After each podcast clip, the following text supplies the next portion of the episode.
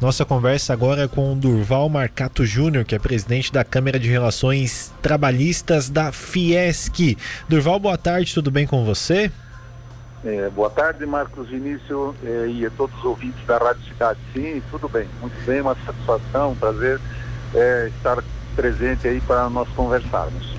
Bom, Durval, a Fiesc participou de toda a relação do reajuste do salário mínimo regional pelo governo do estado de Santa Catarina, que enviou essa proposta para a Alesc, um reajuste de 10,5%. Queria que você falasse um pouquinho para a gente sobre esse trabalho e sobre esse reajuste.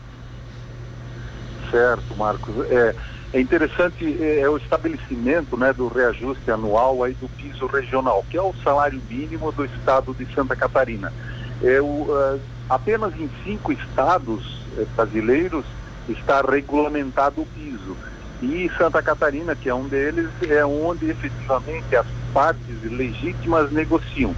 Então, de um lado, a representação patronal, que são as federações capitaneadas aí pela Fiesc, né, mas a FEComércio, a FECoagro, a FETransesc, a Federação dos Hospitais, é, que negociam por um lado e do outro lado as representações laborais todas, né, as federações de trabalhadores, a CUT, CGT, é, to todas as entidades que representam os trabalhadores.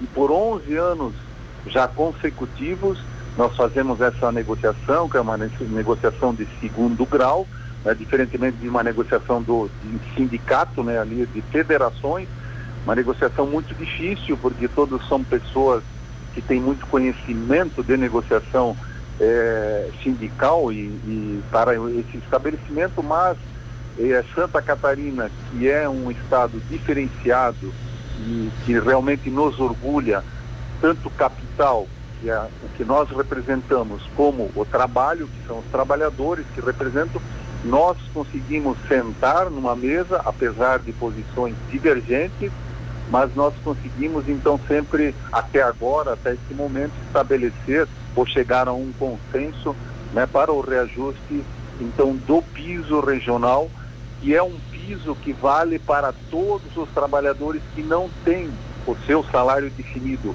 ou por lei federal, né, ou por uma convenção coletiva. Então, é essa massa de trabalhadores, a exemplo assim, da, são quatro faixas salariais. A primeira faixa é, está nessa faixa, são várias funções, mas, por exemplo, o empregado doméstico está nessa primeira faixa. Então, e ele não tem uma, é, uma convenção coletiva que estabelece então, o seu piso salarial. Né? Então, a, são esses trabalhadores que são é, representados é, nesta negociação.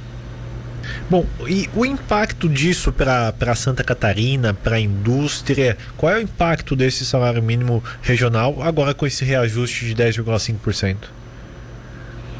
Olha, é, nós entendemos né, de que é, os setores que estão mais demandados na economia, eles atuam acima dos valores que nós estabelecemos. Né? Então, o nosso olhar sempre é para aqueles é, setores que foram mais duramente atingidos é, pela situação econômica, que é pela pandemia, principalmente neste ano agora, né? Então, é, na realidade, ele é um piso, né? é o mínimo que se pode remunerar o trabalhador. Então, isso depende muito da região e do setor. Aí são reflexos diferenciados, né?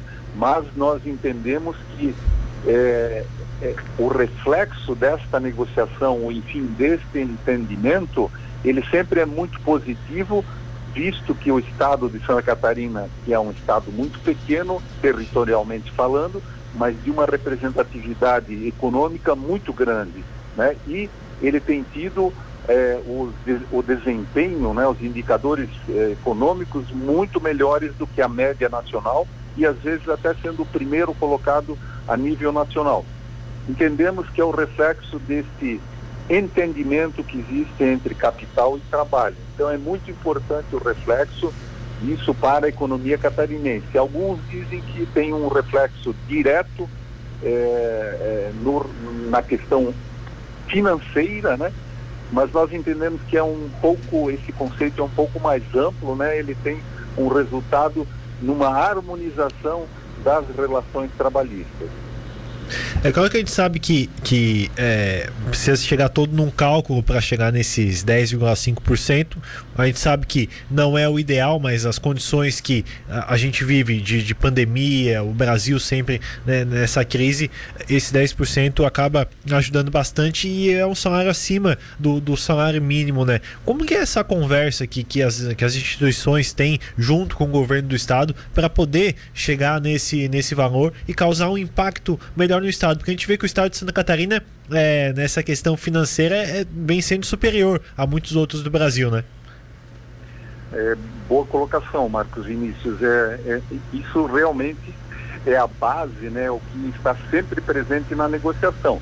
Existem, obviamente, que um lado, cada lado puxa a, a informação que lhe é mais, mais favorável na negociação e efetivamente essa questão, tanto o reajuste do salário mínimo nacional, como o INPC, o desempenho da economia, tudo isso vem para a mesa de negociação e numa negociação muito difícil, muito é, é, porque todas as pessoas que participam são, são pessoas que têm uma vivência muito grande dessas negociações, então realmente é, é desafiador e ainda bem que é, sempre de ambos os lados tivemos a capacidade de negociar e chegar a um, a um termo que se não agrada uh, um lado ou outro, mas é o termo, é o, o, ponto que chegamos, é o que é possível fazer, né?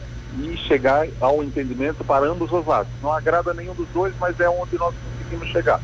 E se esse número deveria ser maior ou poderia ser maior, a gente sempre lembra de que a gente tem, é, é, a gente está estabelecendo uma atualização salarial para aquelas classes que não têm essa negociação no seu sindicato, na sua convenção coletiva ou definido por lei. Então é essa categoria que nós estamos, para essas categorias é que nós estamos negociando e elas precisam é, né, de que essa negociação ela seja real, ela seja realística e esse é o diferencial do nosso estado de Santa Catarina, que são as partes legítimas, trabalhadores, empregadores, que sentam na mesa e negociam, independentemente eh, de pressões político-partidárias né, e outras mais. Né? Esse, esse é o grande diferencial. É óbvio que nós temos que seguir um ritual para que tenha segurança jurídica, que é levar essa nossa proposta negociada bilateralmente ao governador via de regra, ele sempre tem entendido como uma negociação legítima e ele tem acatado a sugestão dessas duas partes e ele encaminha um projeto de lei né, complementar para a Assembleia, para referendar e aí obtermos dessa forma a segurança jurídica necessária para a prática, né, enfim, a atualização desses valores do salário mínimo. Bom, perfeito. Agora ele passa pela ANESC, né, pela aprovação, mas como o governo tem uma boa base, ele deve passar, né? Quando que entra em vigor ele passando pela ANESC?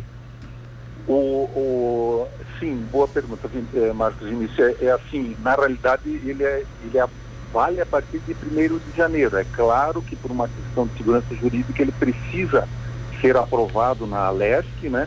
Mas ele é retroativo a 1 de janeiro. Ele vale desde o, desde o dia 1 de janeiro, já estão valendo esses, uh, esses valores atualizados.